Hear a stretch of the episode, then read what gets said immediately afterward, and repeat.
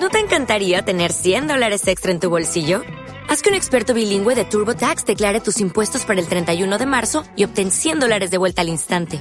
Porque no importa cuáles hayan sido tus logros del año pasado, TurboTax hace que cuenten. Obtén 100 dólares de vuelta y tus impuestos con 100% de precisión. Solo con Intuit TurboTax. Debes declarar para el 31 de marzo. Crédito solo aplicable al costo de la presentación federal con TurboTax Full Service. Oferta sujeta a cambios o cancelación en cualquier momento.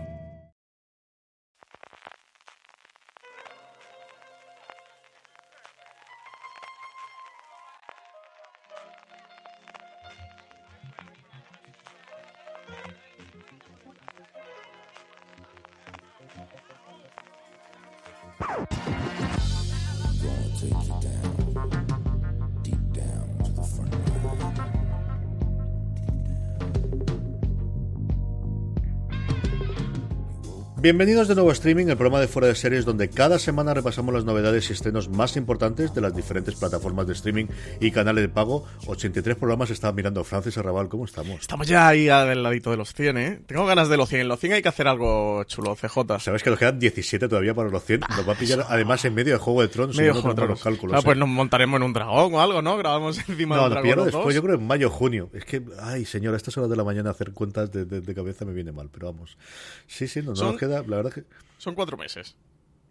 Pues mira tú, en veranito entonces. Son cuatro meses. Pues eso, nos montamos en un dragón o nos vamos a la playa y grabamos del chinguito aquí en Málaga, no sé, hacemos algo así. Yo- y si es cuestión de ir a Málaga, yo no tengo ningún problema. Podríamos hacerlo en directo, Francis, eso sí podríamos hacerlo. Pues Hacer mira. programa 100. Yo lo que no sé si la audiencia que estaría dispuesta a venir o, o cómo tendríamos que hacerlo, pero alguna cosa de esa sí podríamos hacer. Hombre, yo creo que si en un chiringuito en Málaga invitamos a sardinas, pues yo creo que hay gente Sí, que hombre, se sé puede que animar, gasta- ¿eh? claro, gastándose pasta Si seguro. no por vernos pero- nosotros, por las sardinas. Claro, aunque no sean oyentes. No, hombre, yo no te digo que nos paguen por venir a ver, que también por poco sería mala idea, pero ya, al menos que, que tengamos. Bueno, vamos a darle vueltas. Querida audiencia, que nunca os pedimos que os escribéis, eh, eh, junto con las notas y las cosas que de las preguntas de las preguntas de los oyentes, ¿estaréis interesados en venir a un programa 100 de streaming especial que hiciésemos en directo? Y vamos a tantear el invento. Eso y que nos den ideas. De... Queremos, no sé qué. Bueno, que nos den ideas y si hay algún filántropo entre los oyentes de streaming, pues que también nos proponga algo suculento, CJ. Pero sí que, que nos manden por los comentarios, ¿eh? Que Eh, nos manden. cositas. Ideas, eso. Eso es. Filántropos. Se buscan filántropos. Fuera de series buscan filántropos para directo. Después de esta llamada de darme algo que hemos hecho al principio del programa de total, de verdad improvisado, ¿eh? que no estaba, que es que he mirado el 83 y me ha llamado la atención al principio del de streaming. Vamos a lo nuestro, que es repasar las novedades y estrenos del 11 al 17 de febrero. Después tenemos evidentemente nuestro Power Rankings con movimientos interesantes en la parte baja y con un nuevo eh, emperador, con un nuevo punto número uno, reino, más rey incluso que, que emperador si me apuráis. Terminaremos como siempre con las preguntas de los oyentes que tan amablemente nos decís llegar semana tras semana. Pero como es de la casa, empezamos primero con noticias, Francis. Pues vamos a empezar con los Annie Awards, que son los premios más importantes de la industria del cine y la televisión que otorgan a los profesionales y producciones de animación. 46 galardones que llevan ya y aquí arrase total en lo, en lo que se refiere a animación televisiva para Netflix. Y es que Hilda se llevó el premio a mejor serie animada para niños, mientras que Boya Horseman eh, se impuso como la mejor serie animada para público general. Así que se, se lo ha quedado todo repartido Netflix en, en lo televisivo, CJ.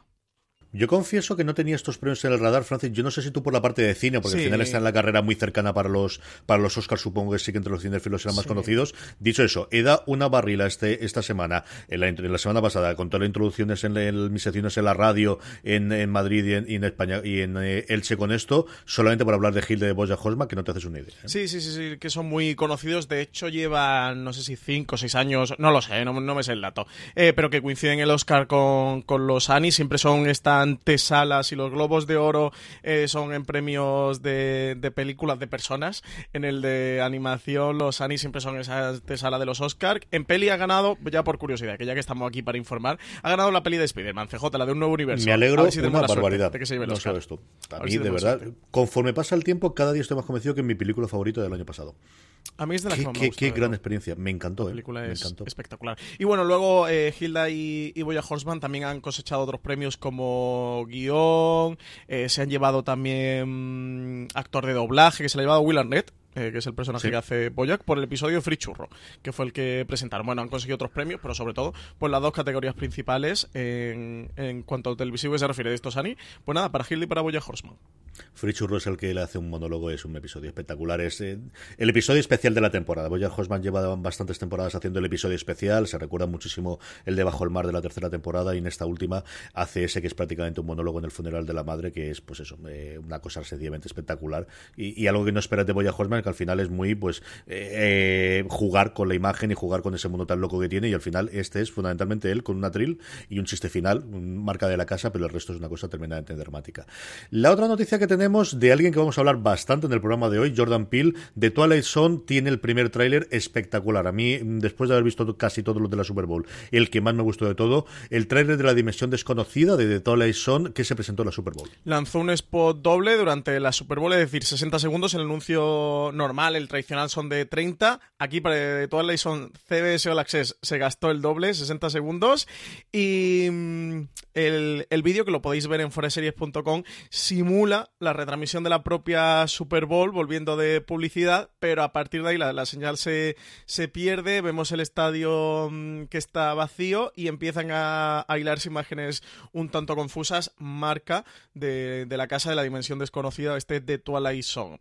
Eh, está como productor Jordan Peele, quien además va a ser el narrador de la serie. Recordemos que, mm, tendrá bueno, el papel que tuvo en su época Chelsea Simon o Robin Ward en el revival del 85, Forrest Whitaker en el del 2002, eh, el papel de conductor de, esta nueva etapa de Zone, pues cae en Jordan Peele, que para quien todavía no lo conozca, y eso que en streaming hablamos mucho de él, es el director de Déjame salir, de Get Out, la gran película de terror del año pasado, y que este año estrena As, una de las películas también más esperadas. De Twilight Zone llega el 1 de abril a CBS All Access, en España de momento no tenemos cadena, a ver si no tardan demasiado, aunque CBS como tiene tan buena relación con Netflix, no me extrañaría que se la vendiera internacionalmente.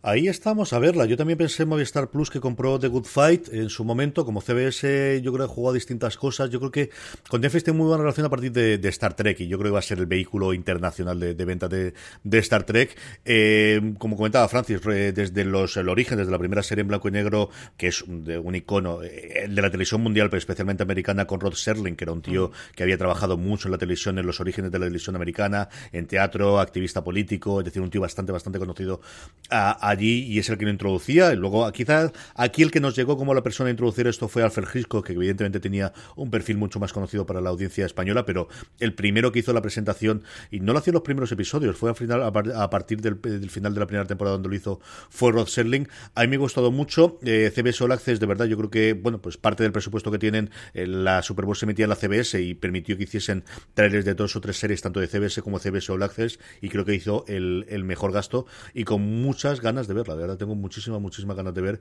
qué puede hacer Jordan Peele.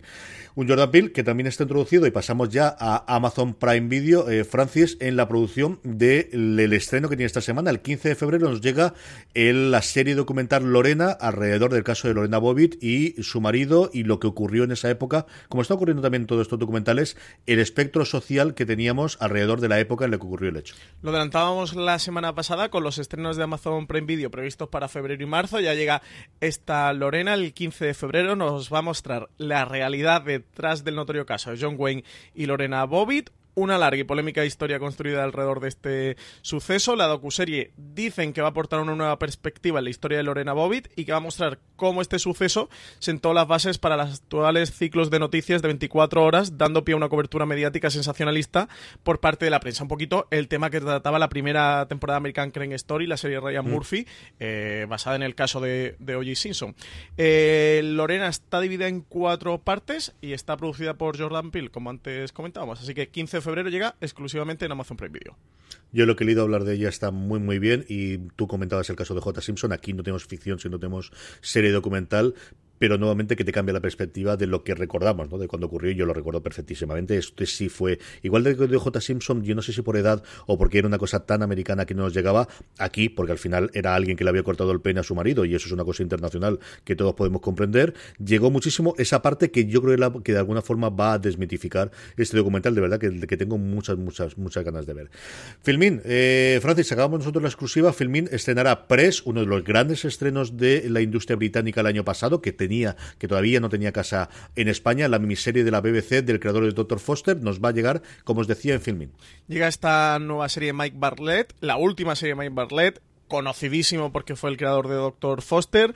Luego tuvo un, par de proyectos fuera de BBC, hizo alguna cosa en alguna serie en, ITV, una que se llama concretamente Trauma, y regresa a BBC o regresó a BBC a finales del, del pasado año. Ahora la trae Filming, es esta serie que se titula Press, eh, Prensa, y evidentemente se ambienta en el mundo de la prensa, como indica eh, su título, concretamente en el mundo de la prensa escrita y los retos ante los que se va a enfrentar con el cambio de milenio y el nuevo paradigma digital. Los protagonistas van a ser dos periódicos, uno sensacionalista que se llama The Post y que recuerda muy de cerca a The Sun y el progresista de Herald, que es más serio y de tendencia mm, progresista. Ambos van a estar luchando en esta plena época del clickbait, la, fake news y la conversión digital por ganar lectores. El, el propio Barlett eh, sí que ha comentado, declaraba que, que cuando ve ese ministro parece moderna y actual y que eso era lo que quería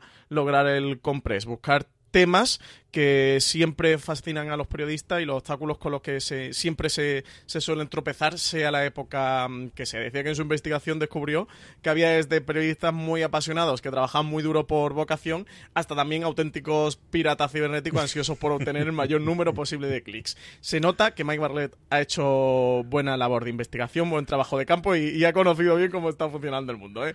La serie está compuesta de seis episodios de una hora de duración y está dirigida por Tom Bowen, que es el director de ficciones británicas, como la propia Dr. Foster, que ya trabajó con Mike Barlett anteriormente, Victoria o, o la miniserie Endeavour.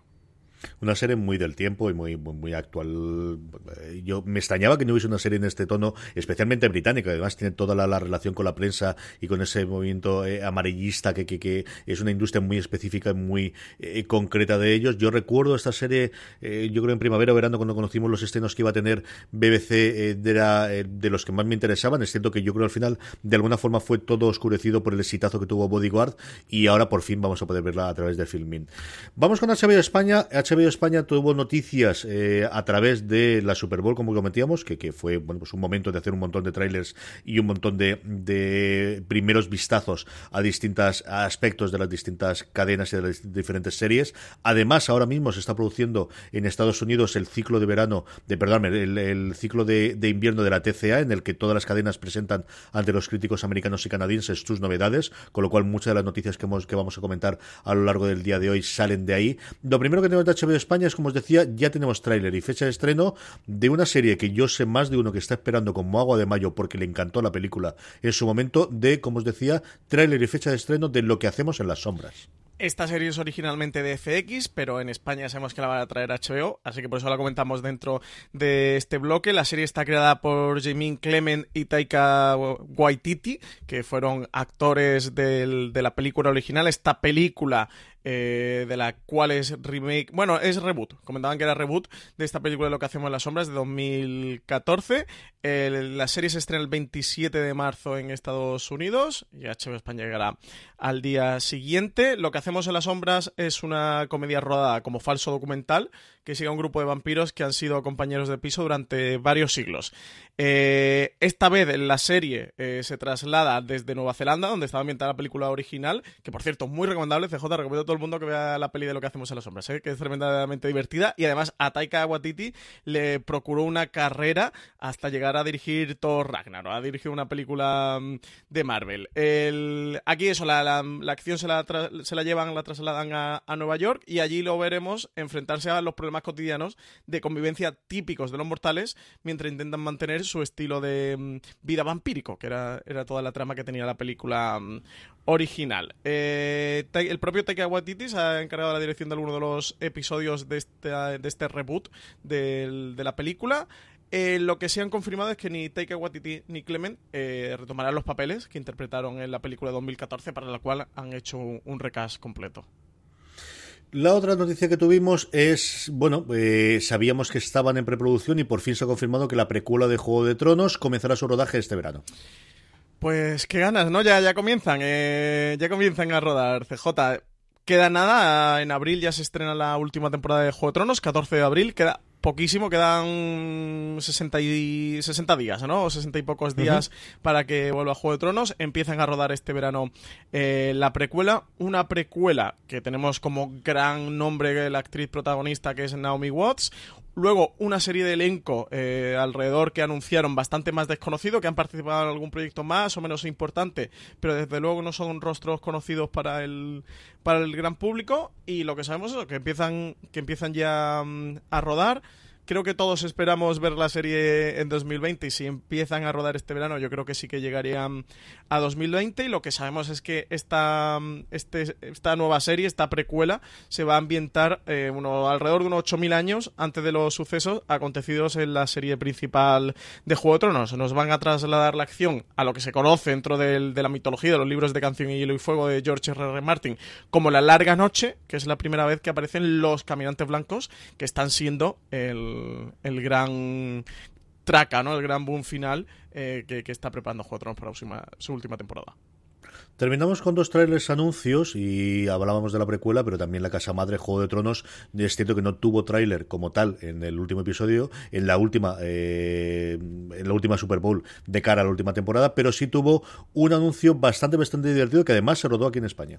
Sí, eh, tuvo un, un vídeo anuncio simpático, lo podéis ver en foreseries.com, el, eso por el tradicional vídeo anuncio de la Super Bowl. Era de Juego de Tronos, hecho con con, con Bud Light, con la marca de cerveza Bud Light. Eso además se rodó en, aquí en el Escorial, se rodó en, en España, así que era más comentar, bueno, pues que acerquéis y es simpático. No vais a tener nada de Juego de Tronos más allá de que os hago spoiler, sale algún dragoncete, pero bueno, la, mm, ambientación es una justa medieval por la que aparece la montaña, todo se va un poco de madre y aparecen los dragones de, de Daenerys. Bueno, pues está simpático para los completistas de Juego de Tronos que le apetezca verlo, que, sepa que lo tienen en foreseries.com. Creo recordar, no me acuerdo si era un podcast o un artículo que ponía como habían sido las negociaciones entre Bad Light y, y HBO para poder utilizar Bad Light, eh, que al final es una campaña grandota, todo lo parte que sale de los caballeros es una campaña grande del tipo de promoción que suelen hacer, pues eso, las grandes casas cerveceras o de coches, de hacer muchos anuncios alrededor de un mismo, de un mismo tipo. Y mm, si no debe haber robado, pero yo oí uno de los podcasts como la única condición que había puesto HBO era pero tiene el dragón tiene que mandar a todo el mundo. Al final hay que matar a todo el mundo y tiene que acabar quemados. Se quería matar al rey. ¿no? quería matarlo, sí. Que, que esto Juego de Tronos aquí muere gente. Entonces tenemos que demostrar que la gente muere. Y esa era la condición que habían puesto. Y luego ya no lo acuerdo. Y el, eh, el, anuncio, que es un anuncio de Bad, al final acaba sacando la fecha del 14 de abril del estreno en Estados Unidos de Juego de Tronos. Hablando de trailers, y antes comentábamos una serie que originalmente en este caso es de Julio en Estados Unidos, pero como bien sabemos es uno de los grandes aciertos de compra internacional de HBO España, El cuento de la criada, se estrena aquí a través de HBO España. Tuvimos un tráiler de su tercera temporada. Una temporada que parece que, el eco de la sociedad norteamericana, de, del Estados Unidos de, Trump, cada vez está más dentro de la serie. Pasaros de nuevo por foreseries.com que allí tenéis el tráiler donde escuchamos a una Jung diciendo Wake up América, se despierta América eh, en una frase que, parece que esté tanto dentro de la ficción como fuera, por todo lo que está ocurriendo en Estados Unidos alrededor de la administración Trump. Un tráiler que no deja imágenes muy poderosas, que vemos el obelisco de Washington sustituido por una gran cruz, eh, símbolo de esa sociedad teocrática de Gilead que, mm, que ha saltado el poder y mm, yo creo que no comentar mucho más, CJ, que la gente se pase por fuera de series.com y, y se ve el tráiler, que yo creo que merece mucho la pena. ¿Tienes algo, ¿Tiene algunas imágenes que nos pueden dar alguna pista, eh, sobre todo alrededor del personaje de Serena, ese personaje que interpreta Ivonne Strahovski. Y nueva, bueno, sí, nueva temporada, tercera temporada que llega en abril, que nos va a llegar junto a Juego de Tronos y que aquí en España pues tendremos las dos en HBO a ver qué tal les funciona. Después de pues eso el bombazo absoluto y total que fue la primera temporada la segunda eh, división de opiniones pero lo que es innegable es que no ha tenido la repercusión mediática y de, reconocimiento que tuvo la primera temporada. Eso es, yo creo que es total absolutamente innegable y a ver si lo recuperan o qué ocurre con esta tercera temporada. Vamos con Movistar Plus Francis eh, noticia también de la TCA o nuevo una serie de FX que en este caso trae Movistar Plus. Fargo confirmaron que la temporada cuarta la que ya estaba eh, conocíamos el casting que estaba encabezado por Chris Rock, no va a llegar hasta el 2020. Sí, fans de Fargo, tenemos buenas noticias, ¿eh? porque estaba ahí la cosa un poco complicada. Sabemos que, que, había una cuarta temporada que estaba en desarrollo, que Noah Hawley estaba escribiendo, incluso teníamos el nombre de, de, Chris Rock como protagonista de esta serie y una pincelada de argumento, lo que ya sí han confirmado, y lo ha hecho John Landgraf, que es el, el CEO de FX, es el auténtico jefazo del, del canal, lo comentó durante los TCA de invierno que, que mencionaba antes CJ, es que van a iniciar la producción de, esta cuarta temporada durante el próximo invierno, o sea, no este invierno, sino el invierno que viene. Eh, las razones son obvias y es que esto es Fargo, tiene que grabar en pleno invierno, que, nieve, que haga frío y que eso se que eso traspase mm, a la pantalla. Así que el estreno nos espera al menos hasta 2020. Nos queda todavía bastante que, esperar. Eh, comentó John Landgraf que habían escuchado el pitch de la temporada cuarta de Fargo, que Noah Hawley la estaba escribiendo que ya había podido leer el primer guion y que le había encantado, que no sabía si harían más temporadas, pero que él siempre aporta ideas fantásticas, así que dice que, que que seguirán siempre así, ¿no? Que, esperan que, continúe, que continúe la cosa. Eh, la nueva historia va a contar, como decía antes, con Chris, Rock, con Chris Rock como cabeza de cartel. La serie está ambientada en Kansas City en 1950. Allí se van a enfrentar dos comunidades de emigrantes, los italianos y los afroamericanos, que llegan huyendo de Jim Crow en, en el sur. Todos lucharán por el sueño americano, dicen, controlados por sendos sindicatos del crimen, aunque alcanzarán una extraña paz cuando los jefes de ambas organizaciones criminales van a intercambiar a sus hijos mayores para establecer una paz. ¿Qué cosa más rara hace este hombre? Bueno, al final uno de los grandes creadores que le queda a FX después de la desbandada y de los fichajes de Netflix y de la, bueno, derivado de alguna forma de la compra de, de Fox por parte de, de, eh, Disney. Pasamos de FX a, Showtime, pero siempre dentro de Movistar Plus. Shameless, sabemos, yo creo para sorpresa de muchos, yo la daba totalmente por muerta, pero va a tener temporada décima en Showtime y por tanto tendremos temporada décima de Movistar Plus en un futuro de Shameless dentro de Movistar Plus décima temporada para Shameless. Eh, se consolida ya como la ficción de Showtime que más años eh, ha estado en antena. Ha llegado durante esta temporada el episodio número 100 y, parece que, la serie eso va a continuar, décima temporada, y por ahora parece que, continuaría. Sí que el retorno eh, no sucederá hasta finales de, de 2019 y comentaba mm, Gary Levin, que es el presidente de entretenimiento de la cadena, también durante esta gira invernal de los, de los TCA, que ha confirmado que Amy Rossum, que, ya comentó el año pasado que esta sería su última temporada de la serie, pues la salida del personaje, la marcha de, de Fiona. Así que nada, eh, nueva temporada de mm, Shameless, 10 temporadas ya, CJ.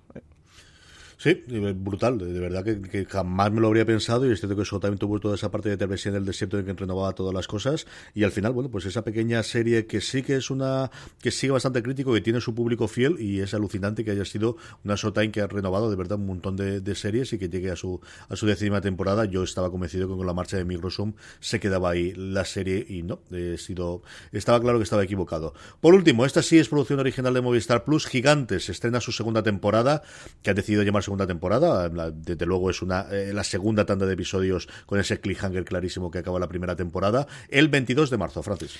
Llega Movistar Plus, esta segunda temporada de Gigantes, una de sus series originales que ha dio que hablar durante el año pasado. Comentan que los hermanos Guerrero volverán en esta nueva tanda de episodios, seis concretamente, bajo la dirección de Enrique Urbizu que van a tener el mismo equipo, mismo tono, pero con un cambio de reglas. Y es que los hermanos Guerrero van a tener que enfrentarse al peor momento de su historia familiar. Están a punto de ser destruidos por sus socios colombianos y detenidos por la inspectora Márquez con mucha curiosidad. Me gustó mucho, mucho la primera temporada y, como os digo, se quedó un cliffhanger clarísimo, clarísimo de vuelta y de, ver ese el enfrentamiento de los hermanos, eh, cómo prosigue con esta segunda temporada de Gigantes. Vamos con Netflix, Francis. Tenemos aquí sí estrenos. La primera, la serie que yo creo que quiere que se convierta en el nuevo You, el nuevo fenómeno de una pequeña estreno original de un canal pequeñito americano y que ahora comprándolo en Netflix puede ser internacional. El 14 de febrero nos llega a integrar la primera temporada de Dirty John. Primera temporada porque va a ser una serie, iba a ser una miniserie en un principio, pero ya han confirmado que van a hacer segunda temporada. ¿eh? La serie está basada en hechos reales, sigue la vida y hazañas criminales de John Meehan, que está interpretado por Eric Bana, About Dirty John, El periodista de Los Angeles Times, Christopher Goffard, se enteró por primera vez de Mihan cuando supo que la policía está investigando un posible asesinato en Newport Beach. Tras la investigación, Goffard descubrió una extraña red de engaños y abusos y el enfoque principal de esta serie es la relación de Mihan con la empresaria Debra Newell, que la interpreta Connie Britton, la que estuvo además nominada en los Globos de Oro por este papel, a la que conoció por una web de citas por internet y a partir de ahí pues comienza toda la trama de la serie.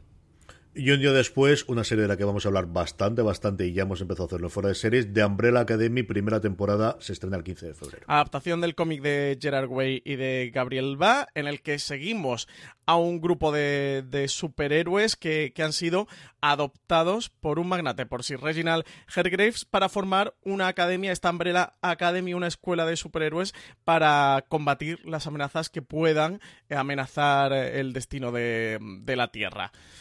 Hemos hablado muchísimo de ella, CJ. Eh, tenemos un razones para ver en la cadena de podcast de Fuera de Series. Y yo recomendaría a todo el mundo, ¿no? Que se acerque y, se escuche el programa, porque la serie nos ha gustado mucho a los dos. Y desde luego esta es de la que tenemos ganas de ver, ¿eh? Total y absolutamente. Como también tengo muchas ganas de ver las nuevas o cuál podrá ser la nueva temporada de American Crime Story, después de haber hecho dos, de verdad, dos series antológicas maravillosas en las dos primeras temporadas, Ryan Murphy confirmó ante la TCA que está trabajando en cuatro ideas posibles en paralelo y al mismo tiempo que la que iba a ser segunda temporada en su momento de American Crime Story, que era la historia sobre Clatina, de momento está totalmente descartada y desechada y tiene otras cuatro nuevas ideas distintas. Después del anuncio del fichaje multimillonario de Ryan Murphy por Netflix, ese famoso fichaje de los 300 millones eh, de dólares, confirmaron que, el acuerdo le permitía seguir trabajando en las nuevas temporadas de las franquicias que dejaba ya creadas en FX, como eran American Crime Story, American Horror Story y Feud, em, John Landgraf, que es el, CEO del FX, del canal FX, comentó en los TCA que tenían cuatro ideas sobre la mesa em, para American Crime Story, que algunas estaban en un estado avanzado, aunque de momento no habían decidido por cuál empezar, decía que sí que era probable que todas acabaran produciéndose antes o después. Sí que confirmó que ninguna de estas historias que tenían en la mesa y que tarde o temprano desarrollarán iba a ser la de Katrina, la que la historia sobre las consecuencias del Katrina.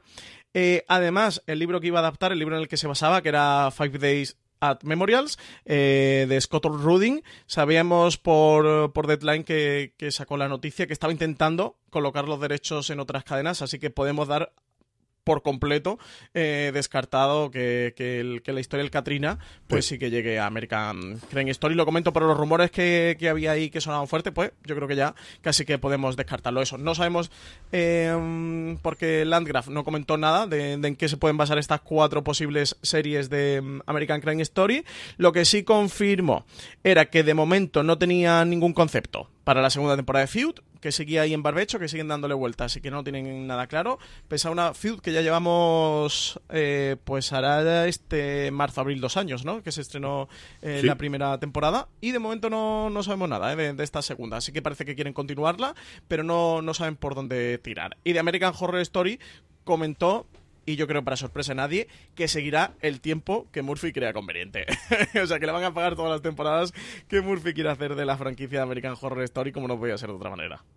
Tampoco yo creo para sorpresa de nadie, eh, Netflix anunció esta semana que renovaban Sex Education para una segunda temporada. Tenemos segunda temporada de, yo creo que la que podemos casi que titular, ¿no? Serie o su serie revelación de principios del 2019. La serie es un drama juvenil eh, británico que tiene al personaje de, Otis como protagonista principal. Está interpretado por Asher Butterfield, el niño del pijama de, de rayas, el protagonista de, de la serie. Un niño que no tiene demasiadas habilidades sociales, ni en la escuela está muy relacionado, pero que a través de su madre, que es terapeuta sexual, pues se convertirá por accidente casi en el consejero sexual del, instituto de una manera así un tanto fortuita y un chico bastante popular. La serie ha cosechado muy buenas críticas y también ha tenido muy buena aceptación entre el público por las actitudes que tomaba hacia el sexo, eh, cómo hablaba de él y cómo hablaba sobre todo de temas un tanto complejos. Pero lo que fue la noticia de la semana de Netflix, desde luego la noticia de la semana de Netflix en España, fue que de Solpetón y de golpe y porrazo anunció cinco proyectos nuevos producidos en España que se van a estrenar en el 2020. Grabamos un gran angular de semiurgencia la semana pasada que tenéis disponible ya en el canal de podcast de Fuera de Series, Francis, pero podemos repasarlos un poquito cuáles son estos cinco proyectos que, como os digo, están en fase de preproducción, en algunos de los casos todavía sin, sin casting y que nos llegará en 2020. Sí, para quien quiera conocer todos los proyectos eh, de producción original que tiene Netflix en España, tiene, bueno, tenéis, podéis encontrar un gran angular en, los podcasts de Fuera de Series que publicamos el martes pasado. El viernes sacamos así de urgencia porque nos, quedaba todavía que comentar em, las producciones originales de otros canales españoles como TNT, como, como Vis a Vis, como Paramount Network. Y aprovechamos también este anuncio eh, porque mm, CJ antes sacamos el gran angular el, martes para tratar las producciones originales de Netflix. Y la noticia creo que la sacaron el, de eso nos hemos reído un rato. El mismo miércoles ¿no? de eso nos hemos reído un rato en, la redacción y reír quizá no la palabra, sí. Sí, fue el mismo martes, de hecho. Colgamos el programa a las, a las 6 de la mañana, creo que lo colgamos, y a las, y a las 9 y media estaban saliendo esta noticia. Bueno, cuatro producciones originales de Netflix que han anunciado, que llegarán a la plataforma en 2020. Tenemos El vecino, adaptación del cómic homónimo de Santiago García y Pepo Pérez, editado para Stiberri. Contará la historia de Javier, un perdedor que se acaba de quedar sin trabajo y su novia le quiere dejar, que de repente se convierte en superhéroe cuando un extraterrestre le cae encima y le pasa sus poderes. Eh, la serie tiene como showrunners a Carlos de Pando y a Sara Antuña quienes están trabajando también con los guionistas Miguel Esteban y Raúl Navarro. Está producida por Z Audiovisual y dirigida por Nacho Vigalondo, que va a contar con King Gutiérrez y Clara Lago como protagonistas. También tenemos Memorias de Idun. ¿Os acordáis aquel rumor que relacionaba Memorias de Idun como Star Plus, que iba a ser una ficción originales? Pues finalmente se la ha quedado en Netflix. Va a hacer adaptación de la trilogía Memorias de Idun de Laura Gallego, quien escribirá además la serie junto a Andrés Carrión. Eh, Memorias de Idun nos transporta a un mundo de fantasía donde los protagonistas deben salvar la Tierra, siguiendo los designios de una profecía y embarcándose en una inesperada trama de amor, duelos a muerte y alianzas. La producción corre a cargo de Zeppelin y será en formato animado. De hecho, eh, va a ser estilo eh, anime esta adaptación. También han anunciado el desorden que dejas.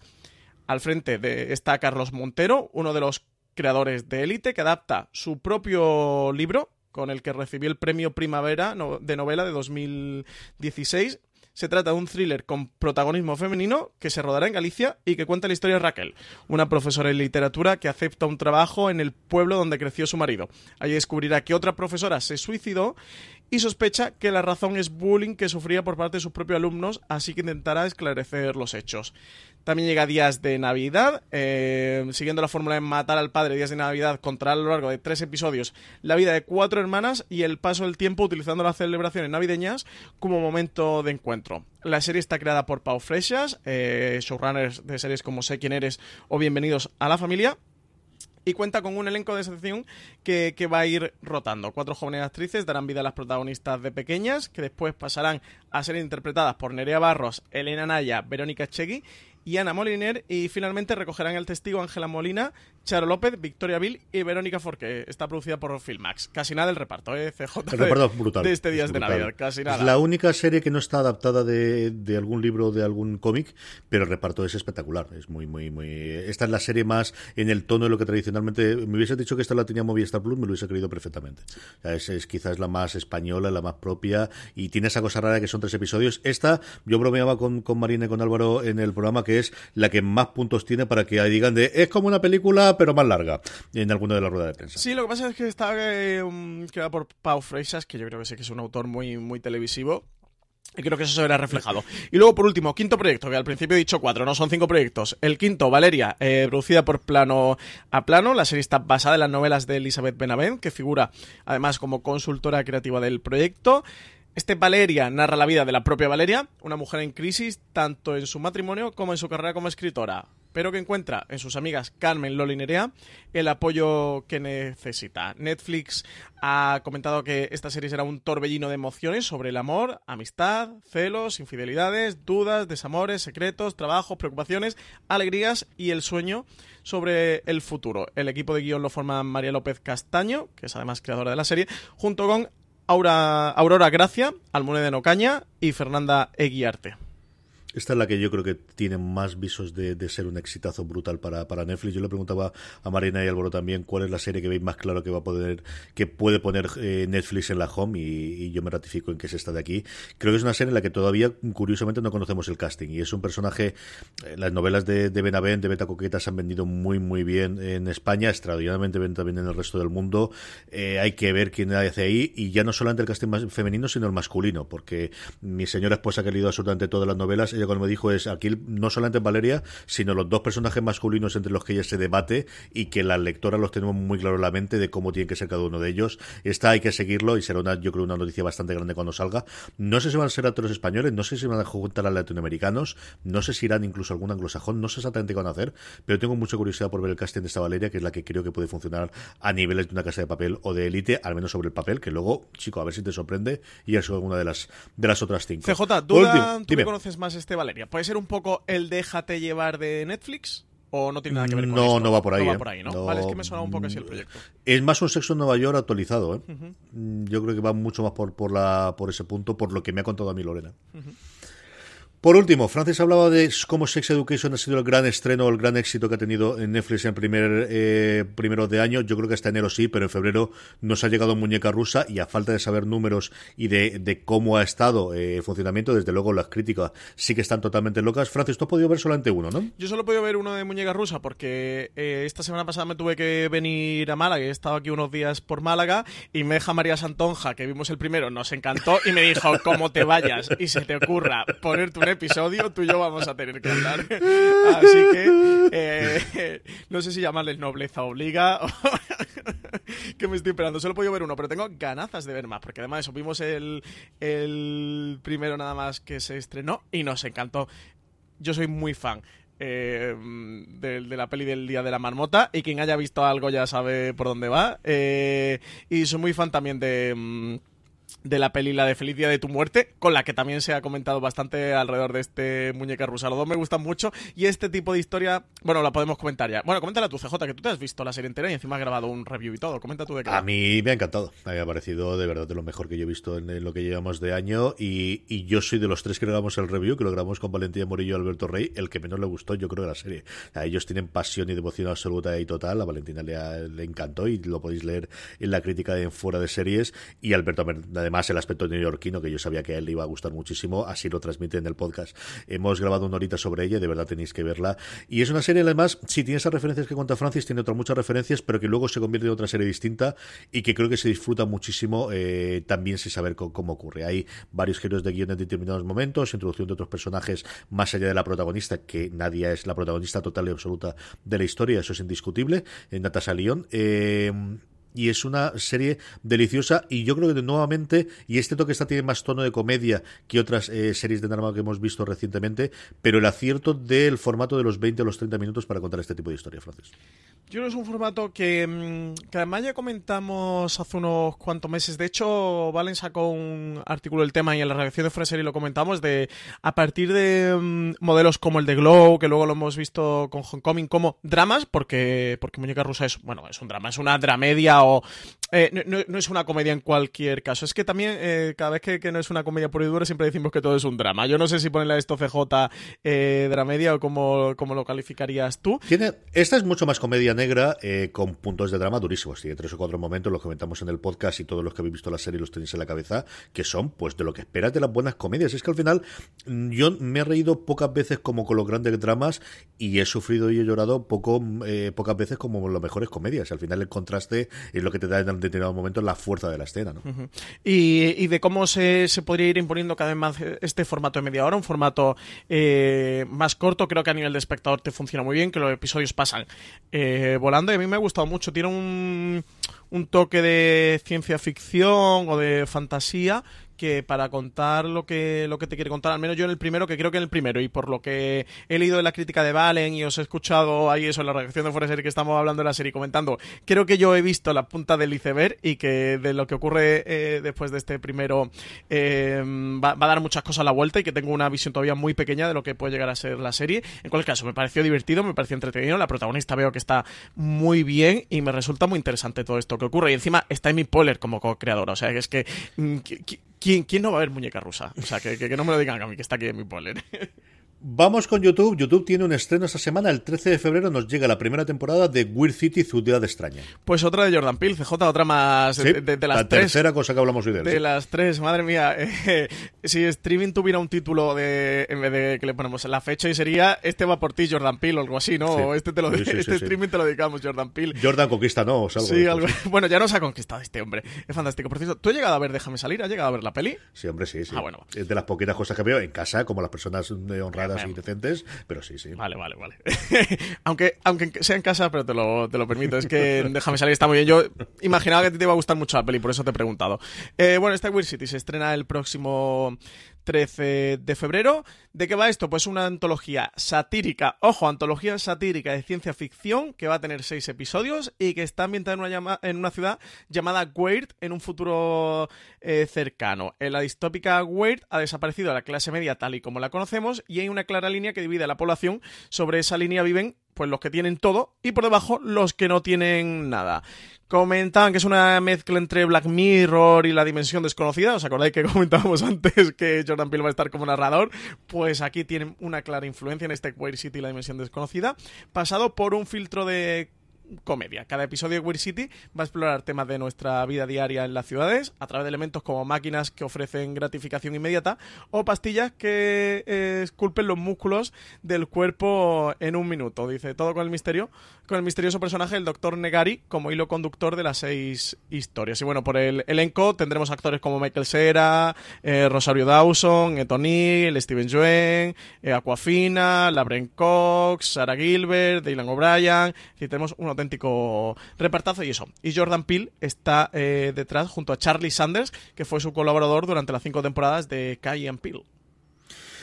Vamos con las del resto de las noticias y hemos decidido, porque con la cantidad de cosas que tenemos, eh, cuando sea necesario hablar de alguna de ellas, tener también la parte de cadenas en abierto, porque no nos engañemos, desde luego nosotros y muchísima de la gente que nos escucha la oye también o la ve, mejor dicho, en vídeo en demanda en streaming posteriormente. Y es que empieza a haber proyectos tremendamente interesantes de las cadenas abiertas tradicionales y empezamos con Telecinco que graba madres con mujeres delante y detrás de la cámara. El pasado mes de octubre, Telecinco anunció que preparaba tres nuevas series. Entre ellas se encontraba esta Madres, de la que estamos hablando ahora, un drama hospitalario que la cadena Mediaset acaba de comenzar a rodar y del que ya eh, hemos podido ver su primera imagen. La tenéis en foraseries.com si os interesa. En ella encontramos a sus cinco actrices principales, que son Belén Rueda, Aida Folk, Rosario Pardo, Carla Díaz y Carmen Ruiz. También un elenco de excepción, pero es que además la serie tiene a cuatro directoras, que son Abigail Schaaf, Juana Macías, Rosera Aguilera y Marolit, y es que según Telecinco, esta va a ser una serie en femenino en la que ellas van a mandar en guion, dirección de fotografía, equipo artístico, reparto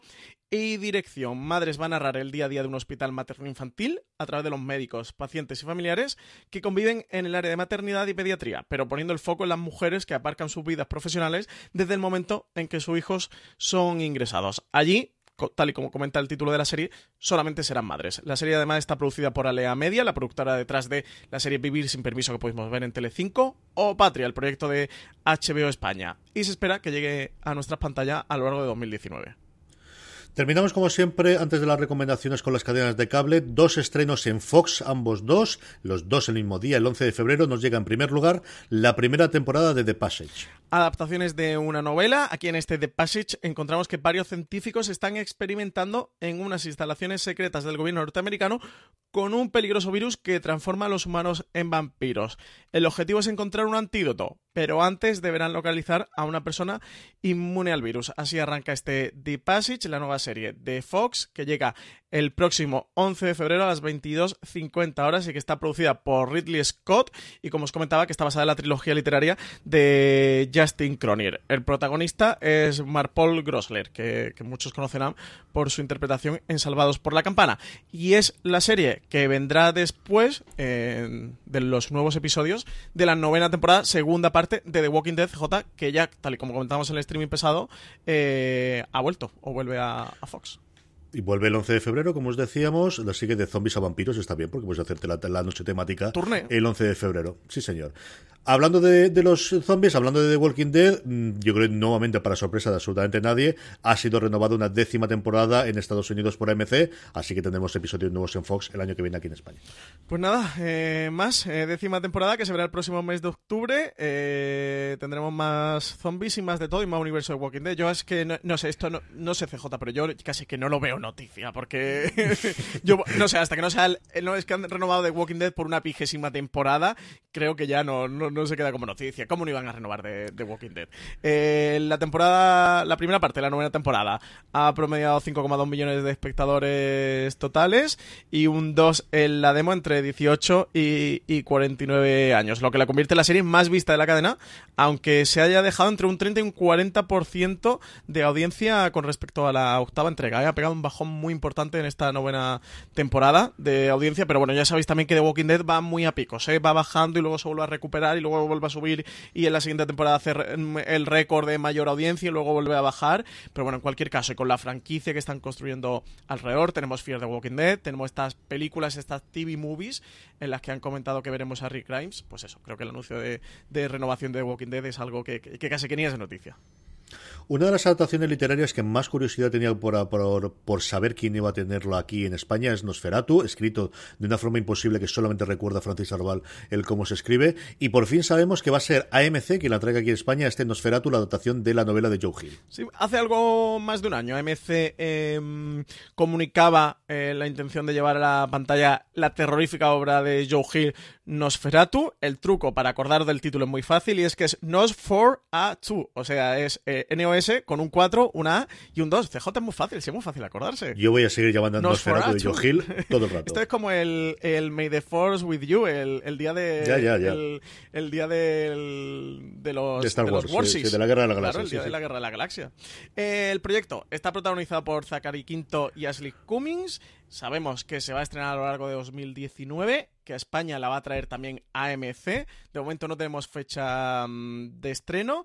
Sí que creo que lo vamos a saber pronto, ¿eh? que, no vamos a tardar demasiado en enterarnos cuándo se va a estrenar, pero de momento no tenemos fecha de estreno. La primera temporada está formada por 10 episodios de una hora um, cada uno. La historia de Joe Hill narra la vida de Vic McQueen. Bueno, Joe Hill, que para quien no lo sepa es el hijo de Stephen King, eh, narra la vida de Vic McQueen, que tiene la capacidad de localizar objetos allá donde se encuentren y por perdidos que estén. Sin embargo, su camino dará un cambio completo cuando conozca a Charlie Manx, que es el personaje que interpreta a Zachary Quinto, un ser oscuro que se alimenta de las almas infantiles a las que encierra en Christmas Land, un pueblo que vive perpetuamente en una tétrica Navidad. Se nota, eh, es el hijo del padre, ¿eh, CJ? Y escribe tan bien, tan bien. Y sabe hacer buenos finales. También es una cosa maravillosa. Lock and Key es la otra cosa que tengo muchísimo Eso te iba a decir, ese es otro proyecto que, que, tiene Joe Hill, ¿no? Que se verá en Netflix. Sí, hombre, ya parece que por fin sí. Ya, ya si Netflix ya se retira, yo creo ya que le sí. da algo a este pobre. No, no, Después no, de tres intentos, dos pilotos y la de Dios. Y de hecho hay casting, hubo varias noticias de casting la semana pasada precisamente sobre Lock and Key, pero tengo mucha curiosidad por este Nosferatu. Hablábamos de cómo la renovación no son noticias, pues tampoco lo sería, pero nosotros lo damos de todas formas. Y es que Los Simpson va a llegar de momento hasta la temporada 32 ha sido renovada eh, por parte de Fox en Estados Unidos. Es cierto que aquí Fox está cambiando en Estados Unidos y, y luego las ramificaciones internacionales de la compra por parte de, Disney, porque el canal en abierto en Estados Unidos va a ser independiente y no va a entrar dentro de la compra. Y bueno, pues ah, si que había alguna duda ya la han despejado y va a haber como mínimo hasta 32 temporadas de Los Simpsons. Pues 32 temporadas, 2020 y 2021 seguiremos teniendo a Los Simpsons. Se va a convertir en la serie prime time más longeva de la televisión estadounidense, superando ampliamente los más de 600 episodios que emitió en su día Gunsmoke. Así que para cuando llegue el final de la temporada 32, Los Simpsons habrán tenido 713 episodios. Eh, CJ, ¿qué te parece? pues que Disney se sigue frotando las manos de mira qué catálogo tan mono que vamos a hacer y que va a estar dentro de nuestra eh, catálogo de Steam. ¿Qué te de parece? Madre mía. Por cierto, por comentar para todos los fans de Los Simpsons, aprovechando que damos esta noticia, eh, Neox celebró el ayer, ayer domingo, el el trigésimo aniversario de Los Simpsons con el estreno de un nuevo episodio la vigésimo sexta eh, temporada y van a estar estrenando nuevos episodios, ¿vale? En el, en el canal Neux. Así que todos los que quieran ver nuevos episodios de Los Simpsons, pues que aprovechen que en Neux van a estar poniendo cosas nuevas. Esta es noticia porque Modern Family se renovó por una decimoprimera temporada y última, eh, de acuerdo con los creadores, llega eh, al fin, bueno, pues una de las comedias que han marcado los últimos, los últimos, pues eso, 11 años, 10 años, la última época de la televisión en Estados Unidos y también de alguna forma en España, Francis. Sí, eh, Modern Family renueva por una undécima temporada, sí que, que han confirmado que ya va a ser la última, o lo que, CJ, como digo yo, Sofía Vergara llama en su casa 11 millones de dólares más al año no hacen daño, ¿verdad? Totalmente al favor de que la gente cobre por trabajar, Francis. Tú ya sabes que yo aquí siempre a favor del trabajador. Me parece maravilloso que ganen esta gente la pasta que tiene que hacer, que se lo han ganado, que sí. A tope, pues nada, eh, un décima temporada ya para Modern Family, un décima y última, y 11 millones de dólares más para Sofía Vergara, que yo creo que le va a venir muy bien. Yo creo que el mes se lo Me parece muy bien. Ella se lo ha merecido. Ella y el resto del elenco. De verdad que es una serie con sus altibajos. Esta temporada, es cierto que nosotros no la seguimos, pero alrededor nuestro no la ha hablado. Incluso tuvimos un artículo en Maricho Lazabal diciendo cómo había habido un resurgir en los guiones de la última temporada. Yo, de hecho, he podido ver alguno que mi mujer la sigue viendo y me han, no al nivel de las primeras temporadas, posiblemente no, y, el conocimiento, pero, pero sí que me ha llamado bastante la gracia. Por último, terminamos antes de las recomendaciones con las nuevas series de Cosmo para marzo del 2019, Francis. Pues eh, Cosmo estrena series nuevas, eh, tiene nuevos proyectos, nuevas series, series europeas con historias personales y de género. Eh, ha anunciado concretamente tres. La primera de ellas es Ártico, un thriller que viene producido por un acuerdo entre Alemania y Finlandia, que fue seleccionado como una de las seis piezas nuevas más interesantes en el, en el MIPCON de, de Cannes. Y mm, la historia se desarrolla en Laponia, de la que podrán verse múltiples imágenes durante la investigación policial que se plantea que es el hilo conductor de, de la serie. Aquí tenemos a Nina Kautsalo, oficial de la zona, que descubrirá que el cuerpo de una prostituta abandonado y amarrado en una cabaña eh, perdida entre el desierto nevado. Sin embargo, lejos de ser un crimen ordinario, todo dará un vuelco cuando se descubra que lo que recorre las venas de las víctimas es un virus capaz de matar a quien sea. El estreno de Ártico será el 18 de marzo en el canal Cosmo y podrá verse todos los lunes a partir de las 10 de la noche. También estrena Tandem, una serie de producción francesa. Hemos visto recientemente Paris etc. en Cosmo. También hemos visto la primera temporada de Call My Agent. Pues llega otra producción francesa. La primera, las dos primeras temporadas de esta serie eh, se emitieron en el, en el tercer canal de, de France, cada una con 12 episodios. La historia está protagonizada por Lea Soler, quien acaba de ser nombrada jefa de la división de investigación de la policía de Montpellier. Sin embargo, no todo van a ser facilidad y es que en su nuevo destino deberá trabajar con Paul Marshall, un hombre con un carácter difícil pero muy inteligente. Eh, Paul, sin embargo, es un viejo conocido de, Lea, ya que ambos comparten un pasado, un antiguo matrimonio y dos adolescentes en común. Tandem se estrena el 25 de marzo también en el canal Cosmo y podrá verse los, de lunes a jueves a las 9 de la noche. Y como comentabas antes con las series francesas, con My Agent, estrena segunda temporada, lo van a hacer a continuación de la primera, esta segunda temporada. Llegará el 7 de marzo y podrá verse todos los jueves a las 10 de la noche. Para quien no recuerde que es este Call My Agent, es una mm, dramedia ambientada en una agencia de representantes franceses, de la cual fallece el fundador y pues los, los miembros de la agencia deberán luchar por mantener el estatus de la empresa, el estatus de la agencia y no perder la cartera de, representados que tienen. La, mm, la gran motivación de este Call Me Agent es que los grandes actores del cine francés, como Jean Dujardin, Jules Binoche, Cécile de France, eh, pasan por la serie y se interpretan a sí mismos con sus problemas en su vida laboral. Yo es una serie que recomiendo ¿eh? para toda la gente que le gusta el mundo del cine, el mundo de la industria y de la, de la televisión. Este Me Agent se cuenta muy bien cómo funciona todo el tema de reparto de papeles, de, de luchas y, y de intrigas en los casts de las producciones audiovisuales.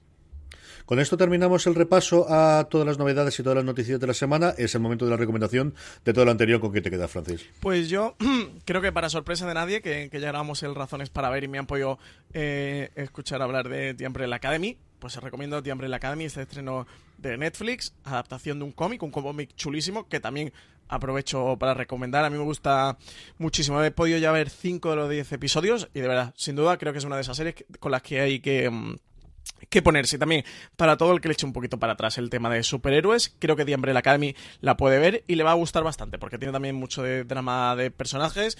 Eh, yo lo comento en el Razones para ver y creo que puede ser una buena analogía para, mm, para que ayude a la gente a ver la serie, que es un poco lo que la maldición de Hill House es al terror, que muchos eh, mm, espectadores no, pues, no son fans del género de terror, no ven terror, pero han visto la maldición de Hill House y les ha encantado. Creo que este The Umbrella Academy puede ser un poquito al género de superhéroes. De toda esa gente que nos acerca al terreno terreno superheroico por distintos motivos, creo que este The Umbrella Academy sí que le puede gustar. Y al que le guste la serie de superhéroes o comiqueras también le va a gustar mucho The Umbrella Academy de lo que hay, y mira que me atrae muchísimo Lorena, pero al final no puedo negar que cuando me hablan de ciencia ficción y me hablan de antología y además con Jordan Peele, pues, pues mi corazoncito se va para allá. Así que esta ciudad extraña que está en el YouTube Premium, este Weird City, le tengo muchas, muchas ganas a ver qué nos puede traer en, lo que puede ser una prueba antes de coger la dimensión eh, desconocida eh, de cara a CBS All Access. Francis, vamos con el Power Rankings, vamos ya con las series más vistas por nuestra audiencia durante toda la semana. Recordar que el Power Rankings lo hacemos semanalmente a través de una encuesta que os permitimos y que os invitamos a que eh, cumplimentéis. La forma más sencilla, siempre os lo digo, de que os acordéis de rellenarla, que al final siempre se nos pasan las cosas, es que os unáis a nuestro grupo de Telegram, telegram.me barra fuera de series. De esa forma os unís a más de 850 personas a día de hoy que diariamente hablan de series de televisión, entre ellas y con nosotros, y cada vez que eh, publicamos la nueva encuesta. Marina Such cuelga directamente, os avisamos de que está disponible y en cuestión de 15 segundos podéis poner vuestras tres series favoritas de esta semana, de la semana en la que enviamos la encuesta, que es así como recordamos la información y además podéis aprovechar para dejar vuestra pregunta y que la contestemos Francis y yo al final del programa. Este es el Power Ranking de la semana. Empezamos por una caída de tres puestos. El embarcadero se queda cerrando el Power Rankings en el puesto número 10, una serie, como sabéis, original de Movistar Y hablábamos antes de la renovación de Sex Education por una segunda temporada, pues ocupa en la novena posición de nuestro Power Ranking después de haber caído tres posiciones. Se mantiene en el octavo, se mantiene en el octavo una de las series favoritas de Francis Ray Donovan, que como sabéis es disponible en Movistar Plus. Esto lo están haciendo los, los oyentes de streaming, los lectores del grupo de Telegram, que aprovecho para recomendar telegram.m barra series para trolearme solo CJ. Si es que no la están viendo, sé que solo lo hacen para castigarme. sí la ven, sabes que Ray Donovan es una serie, es como Narcos, es como, desde luego, Vikingo yo creo que sí que tenemos más conciencia, es como un Maria de las que tenemos, de las Kingdom, es una serie que se ve muchísimo, muchísimo, muchísimo. Pues. Séptima, Francis. Esta otra que también va flojeando, ¿eh? eh para The Punisher, eh, serie que está en Netflix, que ha estrenado segunda temporada hace unas cuantas semanas y que sube tres posiciones. El fenómeno de final del año pasado, antes le he comentado yo de pasada, You de Netflix, ya lo ha visto todo el mundo y por eso cae cinco puestos y sí que está en el puesto número 6 del Power Rankings, You, disponible en Netflix. Y The Good Place, que ha terminado tercera temporada, pues se despide con el final en esta quinta posición que ha entrado de nuevo CJ eh, antes ya de acabar, que por cierto no hemos comentado el final de The Good Place, ¿eh? No, no hemos hablado nada de Google Play, no hemos hecho review, no hemos hecho recap, no hemos ¿eh? hecho nada. Pues no, sé, no sé qué nos pasa siempre con Google Play. Y es una serie que vemos todo el mundo. ¿eh? Sí, sí, que nos gusta a todos. De hecho, es que nos encanta a todos. Y nunca hacemos nada con ello. No sé qué nos pasa con Google Play. De la que sí que tenemos cobertura, que Marina Such escribe en la web todos los eh, análisis y los comentarios después del episodio. Y luego este que os habla junto con Dani Simón, comentamos todas las semanas en un pequeño episodio, en un pequeño programa de audio en torno a 20-30 minutos. Strategy Discovery sube 5 puestos con respecto a la semana pasada. Se queda justo, justo al borde del podio. Se queda el punto número 4, Star Discovery, que como sabéis en España se puede ver a través de Netflix. Y tercera posición para Counter, para la serie que, es original del canal Stars, que se puede ver en España a través de HBO, que no le quedan ya demasiados episodios para terminar, ¿eh? En segunda temporada. Si Counterbass se mantiene en la posición número 3 con respecto a la semana pasada, también ocurre lo mismo con la segunda. La segunda es True Detective de nuevo por segunda semana consecutiva, disponible en España en HBO España y en Movistar Plus, pero no ha podido con la entrada fortísima, fortísima, directa al primer puesto, Francis. Pues Kingdom, que, estos zombies eh, coreanos medievales han conquistado a los oyentes y lectores de fuera de series, y ahí está la primera posición, la serie que se puede ver en Netflix la fuerza que tiene la home de, Netflix para estas cosas. ¿eh? Es espectacular. Como, ¿Quién nos iba a decir hace hace 10 años ni de coña, pero incluso hace dos años que una serie coreana sobre zombies iba a ser, desde luego, más violencia con todos los problemas que tenga. Sí, sí, sí. ¿Quién te lo va a decir? En fin, Kingdom está en el puesto número uno, a ver si se mantiene o a ver si conforme llega se larga de una semana para otra, porque todo el mundo que tenía que verla la, ha visto ya, que es también otra parte del efecto Netflix, Francis. Sí, claro, al final tienen una entrada normalmente muy fuerte porque todo el mundo la ve de golpe el viernes del, estreno, durante ese fin de semana que estrena, que es muy inteligente por parte de Netflix. Esto de estrenar la serie el viernes para que la gente se haga su maratón durante el fin de semana, pero bueno, luego suelen agotarla y, van desapareciendo rápidamente de nuestros Power Rankings. Tontos, tontos del todo esto de Netflix no parece. ¿eh? No, no, no, no, no lo son. Le, echan una hora a lo suyo. Sí, de vez en cuando sí, trabajando un poquito, sí.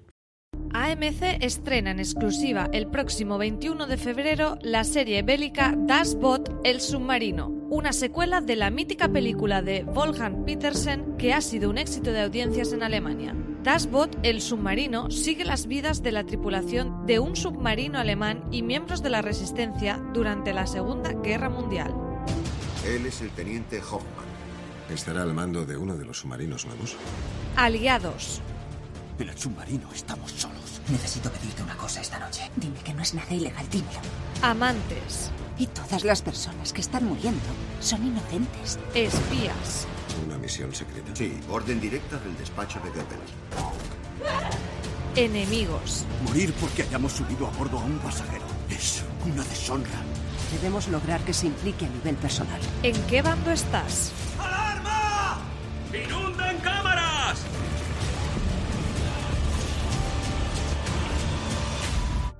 No te pierdas el próximo 21 de febrero a las 22.10 horas el estreno de Das Boot El Submarino en AMC y posteriormente podrás disfrutar de la emisión de la película original de Wolfgang Petersen. Terminamos como siempre con las preguntas de los oyentes. Nos podéis escribir a fuera de series, escribirnos por nuestras redes sociales, pero la forma más sencilla de que nos lleguen las preguntas es, como os decíamos antes, en esa encuesta que os hacemos para el Power Rankings, para saberlas en preguntas. Tenéis un campo en el que podéis poner las preguntas.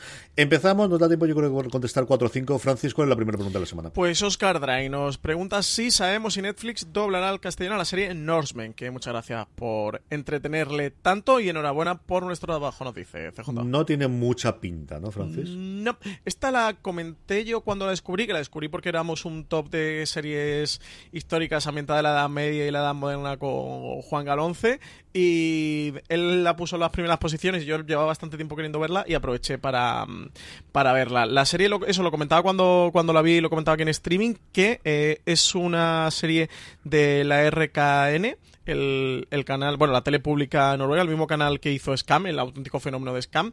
Y esta serie, cuando se rodó, eh, ya la rodaron, ya eh, Netflix se interesó en el, en el proyecto y le compró los derechos internacionales y lo que hicieron fue rodarla en noruego para emitirla en Noruega y rodarla en inglés eh, para, para distribuir internacionalmente con Netflix. Hicieron un, un doble rodaje, algo que no suele ser habitual, que era bastante habitual al principio del, del cine sonoro y pero bueno, lo que pasa es que ahí se hacía con cast, con diferentes cast eh, que hablaban diferentes idiomas. Aquí lo hicieron con el mismo cast, los actores interpretando, haciendo las escenas en, tanto en inglés como en, como en noruego. Y esta no tiene pinta. CJ está con subtítulos en castellano. No creo que sea una serie que vayan a doblar. Además, es una serie muy pequeñita. Yo la recomiendo. La serie es divertidísima. Es una parodia de los vikingos, que no de vikingos, aunque podría serlo porque vikingos se retrata muy bien a los vikingos. Pero es una parodia de los vikingos, a los Monty Python, a Asterix de Gostini y Uderzo, van por ahí los tiros. A mí me, me hace mucha gracia, me parece una serie genial. Más cosas, Francis, nuestra audiencia ha decidido preguntarnos sobre Acorn TV y, un montón de dudas que tienen sobre la plataforma. Sí, tenemos dos preguntas sobre Acorn TV. Eh, la primera, Charles Pedronson, nos dice que qué podemos contar sobre la nueva plataforma de streaming Acorn TV, que qué nos puede, mm, eh, que qué podemos esperar de ella en España y que cómo funciona la plataforma en otros países y si eh, la serie viene doblada al castellano o subtituladas. Y luego Juanjo Cleaner nos preguntaba que la nueva plataforma de Acorn TV tiene pinta de que se va a estrellar en España, que si no pensamos que para implantarse aquí, aparte del catálogo y el precio, hay que traer las series dobladas, que él cree que YouTube Premium hubiese funcionado mucho mejor si se hubiese lanzado a doblar sus series como han hecho HBO, Netflix y compañía en sus lanzamientos internacionales, al menos para España. Por cierto, CJ, Juanjo Cleaner es J Cleaner, que sepa que no me engaña, ¿eh? que, sé que es él, que lo tengo fichado ya. Todo lo tenemos, todo lo tenemos clarísimo. Eh, a ver, yo conocí a Korn desde hace tres o cuatro años, eh, porque sí que tiene cierta presencia en medios y, y, se habla de ella en Estados Unidos. Es la primera plataforma especializada en llevar series inglesas de streaming a, a Estados Unidos. Posteriormente se montó una segunda plataforma que se llamaba BritBox, que era una corporación entre BBC e ITV que ha llevado algunas, y se la han ido repartiendo más o menos. Allí los estrenos, por ejemplo, los estrenos, eh, hablando de Downton Abbey, que quizás fue la, pionera del gran desembarco que se ha producido en los últimos años de la ficción inglesa en Estados Unidos antes de la entrada de Netflix. Originalmente la estrenaba PPS, pero luego creo recordar que la tenía Acon. Acon estaba, estaba disponible individualmente, pero como yo creo que mejor funcionaba en Estados Unidos, era integrada dentro de otras plataformas, especialmente Amazon. Es de los primeros canales, por así decirlo, así decirlo, no, de los primeros canales en los que, teniendo una suscripción de Amazon Prime, tú podías suscribirte adicionalmente a este canal y así es como yo lo conocí en su momento. Sobre la entrada en España, la verdad es que es una cosa extraña en cuanto a catálogo, tiene sus cositas interesantes, pero no tiene una gran cabeza ni una gran posibilidad, y mire que hay series inglesas interesantes en los últimos tiempos, eh, entra en un momento en el cual eh, de alguna forma eso está copado, por un lado, por las compras, cuando una cosa tiene exitazo como ocurrido con Bodyguard, por la propia Netflix. Por otra, por Filmin, que hablábamos antes de Press, que también la trae. Movistar, de, Movistar Plus de vez en cuando se queda con alguna. Así que no sé lo que puede tener es catálogo clásico o realmente puede apostar por tenerlos, porque el tema de los derechos para España hasta ahora no es que estén todas las series, porque hay mucha producción como sabemos, pero algo cubierto sí que está, Francis. Sí, BBC y TV, Channel 4 eh, tienen muchísima producción, pero lo que tú dices, CJ, que entre Movistar Plus, lo que pilla eh, también Filming, que yo creo que entre Filming y Movistar Plus traen casi todo, más luego el algún que otro fenómeno que trae Netflix, como es el caso de Bodyguard, a este Acon TV se le queda el catálogo en España bastante complicado y va a tener que empezar a pujar. Es verdad que el, que el servicio tiene un precio muy reducido, son 5 euros mensuales, luego tiene el, no sé si llamarle pequeño problema o gran problema en España, que la gente está acostumbrada al doblaje y le gusta ver las series dobladas. Accord TV, al menos de momento, ha llegado con todas sus series eh, con subtítulos, pero no con doblaje. Y no sé si las van a terminar de doblar o no, es algo que, no lo sé. Lo preguntaré, lo voy a preguntar, es que se me ha olvidado. Teníamos esta pregunta la semana pasada y se me olvidó preguntar a Acon, que con ellos tenemos contacto. Le voy a preguntar si me lo apunto por aquí en el guion, que luego se me olvida.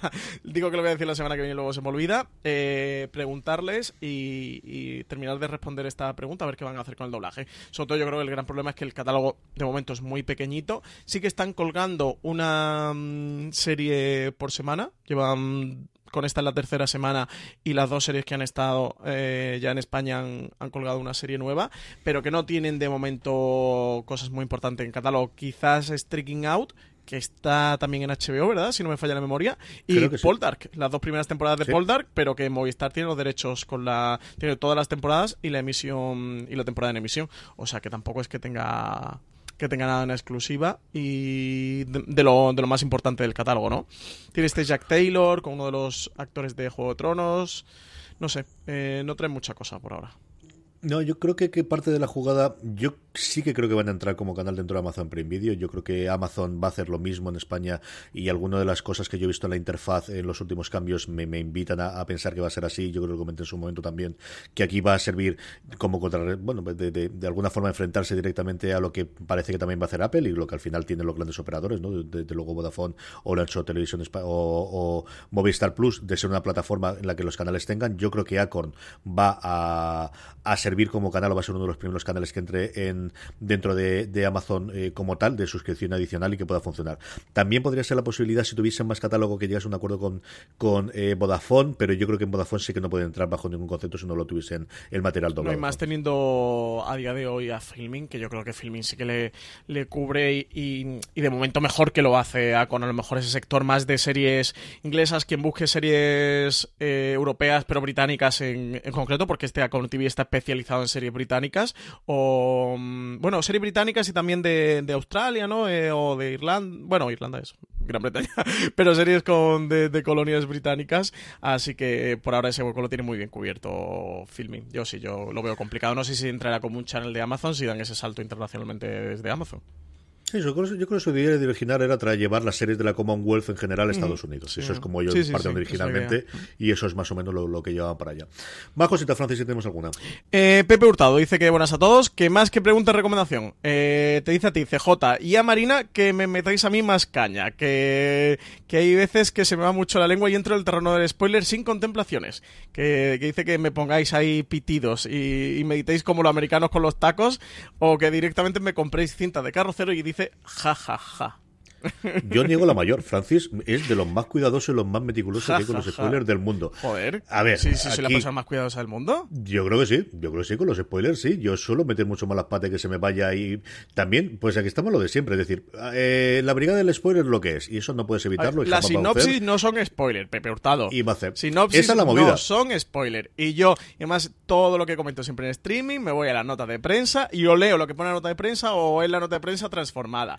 Pero yo me ciño siempre a la nota de prensa y a sinopsis, que lo sepáis. Y las notas Dicho de prensa eso. no son spoiler. A los canales les da exactamente igual si no habéis visto el último episodio. Los canales da por sentado que si van a contarte lo que ocurre en la segunda, tú ya has visto la primera temporada y te van a masacrar. Y si hay un giro de guion o hay un cliffhanger en la última temporada, es que en las notas de prensa y en todas las sinopsis va a aparecer sí o sí. Eso no hay ningún ingenio de duda, Francis. Es que también te digo una cosa, CJ, se lo digo a Pepe, que, es lo, eh, lo que comento yo habitualmente. Si de repente, eh, haz- yo qué sé, por ejemplo yo, ¿no? Eh, digo un comentario en una segunda temporada, una tercera, o una cuarta o una quinta que pasa, y eh, piensas que es un spoiler, eso, hablando de la tercera temporada, un spoiler de la segunda o la primera, oye, si no la llevas al día... A lo mejor es que tampoco te interesa tanto la serie como para que te importe tanto un spoiler. Que es que a mí normalmente me hace gracia con Juego de Tronos a veces hablando con gente que vaya por una serie que va a tener una oct- octava temporada de ay, no me hagas spoiler, que no puede hablar de la primera o de la tercera temporada de Juego de Tronos. Digo, oye, que llevan ocho años en emisión. Si no has visto la primera temporada en ocho años, a lo mejor tanto, tanto, tanto, tanto, tanto daño no te puede hacer un spoiler. Porque si no ya te habrías preocupado de, de ver la serie. Tanto no te importará como Better Call Saul, que ahora que está emitiendo la cuarta temporada. Oye, pues a lo mejor tampoco te importa tanto Better Call Saul si, si no la estás viendo. Y dejémoslo ahí porque nos encendemos, como podéis verlo. Más preguntas, Es Francis. que me hace mucha gracia todo el spoiler. Pepe, un saludo. Lo sé, lo sé. ¿Qué, qué me va a contar a mi querido? Me hace ¿Qué mucha gracia todo el mí? spoiler. Eh, Noel Manzanero López. eh, si pensamos que las series de TV que se están haciendo se podrían mejorar, ¿y en qué creemos que están fallando? Hombre, todo, todo, todo, todo se puede mejorar. Eso es totalmente. Y en TV claro. especialmente. TV lo primero que tiene es un problema interno desde hace que arrasa desde la época Zapatero cuando le quitan la publicidad. O sea, y a partir de ahí lo que tenemos es, hay dos televisiones españolas, la de los informativos que, interesa al político de turno que está, aunque esto parece que Mateo anda en camino de, arreglarlo y que al final nadie ve los informativos de televisión española y esa parte se arregle. Y luego la parte de ficción en la que hay de la gente que nosotros hablamos, y yo eso lo, lo he comentado con varios creadores, gente muy voluntariosa y luego pues lo que normalmente ocurre en todas las grandes empresas, que es un montón de términos internos, pues eso corregido y aumentado, siendo dependiente parte del Estado. Entonces, eh, salen de repente muy buenas series. Yo lo que creo es que falta un engranaje clarísimo de, de qué enfoque hay y luego qué tipo de series que hay- se hacen. Se hacen series bastante buenas. Yo hay cosas de Playz que defiendo muchísimo, pero nadie ve Playz porque no se comunica absolutamente nada, o al menos yo creo que no se comunica absolutamente nada. La, la otra mirada fue una serie que la gente que la ha visto habla maravillas de ella, pero nuevamente es una serie que es la que se ha hablado muy poquito fuera. Se han estreñado mm, de alguna forma ahora con Hospital Valle Norte. Tienen dos proyectos que hemos comentado en el repaso de los, de los proyectos nuevos de televisión española. Lo tenéis en, en, en tanto la web como en el repaso que hicimos en podcast. Bastante interesante, pero nuevamente seguimos sin saber fechas, si va a ser en primavera o cuándo va a ser. Pero en general lo que tiene es un follón de casa que mira que todo el mundo es problemático, pero televisión española ya es, pues eso, todo van a por hombro. Sí, sí. Yo no quiero poner intenciones en nadie que, que no conozco y no lo sé de verdad, pero al menos la sensación que a mí me da, eh, ya no solo como, como prensa y como comunicación y en el mundo de las series, sino como espectador, es que eh, uno, no le interesan sus propias series y dos, como no interesan sus propias series, no tienen una estrategia clara ni definida. Mm, Y no voy a decir ya mm, BBC, que es el ejemplo recurrente. Sí, siempre son a BBC y, y tampoco hay que volverse loco. Claro, y tampoco hay que volverse loco. Que aquí en televisión española se ha hecho cosas muy buenas, leche. Claro. Eh, se hicieron buenas en el final del franquismo, en el principio de la democracia, con UCD, con el PSOE, con el Landar. Es decir, que hubo cosas muy decentes y las ha habido posteriormente. Mm. Lo que yo sí noto en los últimos, eso, desde Zapatero para acá, que yo creo que fue un shock lo de la publicidad, es una dirección. Y te sale un Ministerio del Tiempo con mucha voluntad y mucha cosa, o Víctor Ross, o por qué no decirlo, y decir, y éxitos ha Y un Ministerio del Tiempo años. que dejas tirado por el camino y que maltratas Claro, por una ¿no? tercera temporada y que ahora con una cuarta dices que sí, que la vas a hacer, pero no se sabe el qué, ni el qué, ni el cuándo, ni el cómo. Pero igual hiciste con Isabel y has tenido Águila Roja que no has sabido explotarla más allá y yo creo que tienes un universo alrededor. Por eso, porque al final yo creo que es una cosa buena. En fin. Pues yo creo eso si que- nos encendemos con los spoilers, yo sí, digo ya con televisión española, ¿no? por eso yo creo que, que no le importa nada a su serie y como no le importa nada, pues no tienen un, un estilo ni una filosofía definida y cada serie va saliendo de su padre y su madre. Y tercero, como no le importan su serie, tampoco tiene una estrategia definida, tampoco tiene una estrategia de, de comunicación consolidada. Para Place, diría que la comunicación, que sabemos que hay gente en comunicación, porque a Marina la convocaron cuando hicieron la de colegas, eh, pero que de repente desaparece y no se sabe eh, nada más de ellos. Y, dicho eso, pues yo coincido contigo, CJ, series como La Otra Mirada, eh, que yo no la he visto, pero todo el mundo ha comentado en el 2018 que fueron de las mejores series españolas.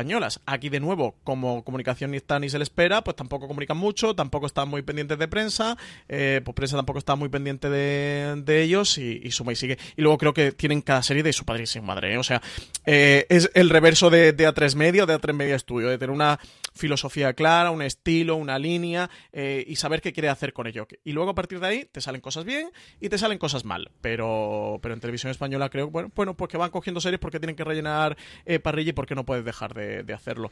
Pero bueno, aquí a ver si hacemos un gran angular con, con Conchi Cascajosa, que yo creo que de todos es la que más controla o mejor controla dentro y sobre todo eh, aparte de opiniones como, al menos como, como la mía, eh, que hablan un poco de lo que piensan, en Conchi sí que debe de tener datos y debe conocer gente dentro que, podrá hablar con mayor eh, conocimiento de causa. A ver si hacemos un gran angular que se llame ¿Qué está pasando en televisión española? Y luego tiene sus series diarias que funcionan muy bien y tiene un reemplazo que parece que honestamente ha funcionado bastante bien. Y tiene Cuéntame, que se nos olvida hasta que luego se va Carlitos, pero que sigue teniendo la gente y sigue funcionando. Y eso es una serie longeva, y, pero nuevamente que funciona totalmente independiente de una productora que yo creo que al final entrega la cosa a televisión española y aquí vacía por gloria. En fin, pues una auténtica pena eso. Eh, siempre hablamos de BBC, pero tampoco tienen que ser BBC, ¿eh? pueden hacer cosas apañadas. Eso, al menos tener un estilo, una, una filosofía, saber qué quieren hacer con, sus series de televisión. Eh, pues yo creo que ya cerramos con esta. CJ Stringenbell eh, nos dice que, hola, que si hay alguna noticia acerca de la distribución de la nueva serie de The Twilight Zone, está La Dimensión Desconocida, en España. pues nada, lo hemos comentado antes cuando hemos hablado de ella con, el, con este tráiler de la Super Bowl. CJ, que de momento no sabemos quién se la va a quedar. Eso mismo, que tengo muchas ganas de saberlo. Es lo único que puedo añadir Estamos ahí con bastante curiosidad. Pero tengo muchas ganas de verla, ¿para qué voy a decir? Francis, pues con esto cerramos el programa como siempre. Gracias a todos los que nos habéis escuchado. Sabéis que tenéis mucha más información, evidentemente, en fuera de series.com, donde tendréis todas las cosas que hemos comentado en, las notas. Mucho más programas de fuera de series en nuestro canal de podcast. Podéis encontrarlo allí donde eh, escuchéis podcast simplemente buscando fuera de series. Francis, hasta la semana que viene, que ya será el programa 84. 84, ya quedan 16 para el 100 y filántropos del mundo. Quedan cuatro meses. Bueno, cuatro meses no, para proponernos quedan dos meses, ¿eh? proponernos algo gordo.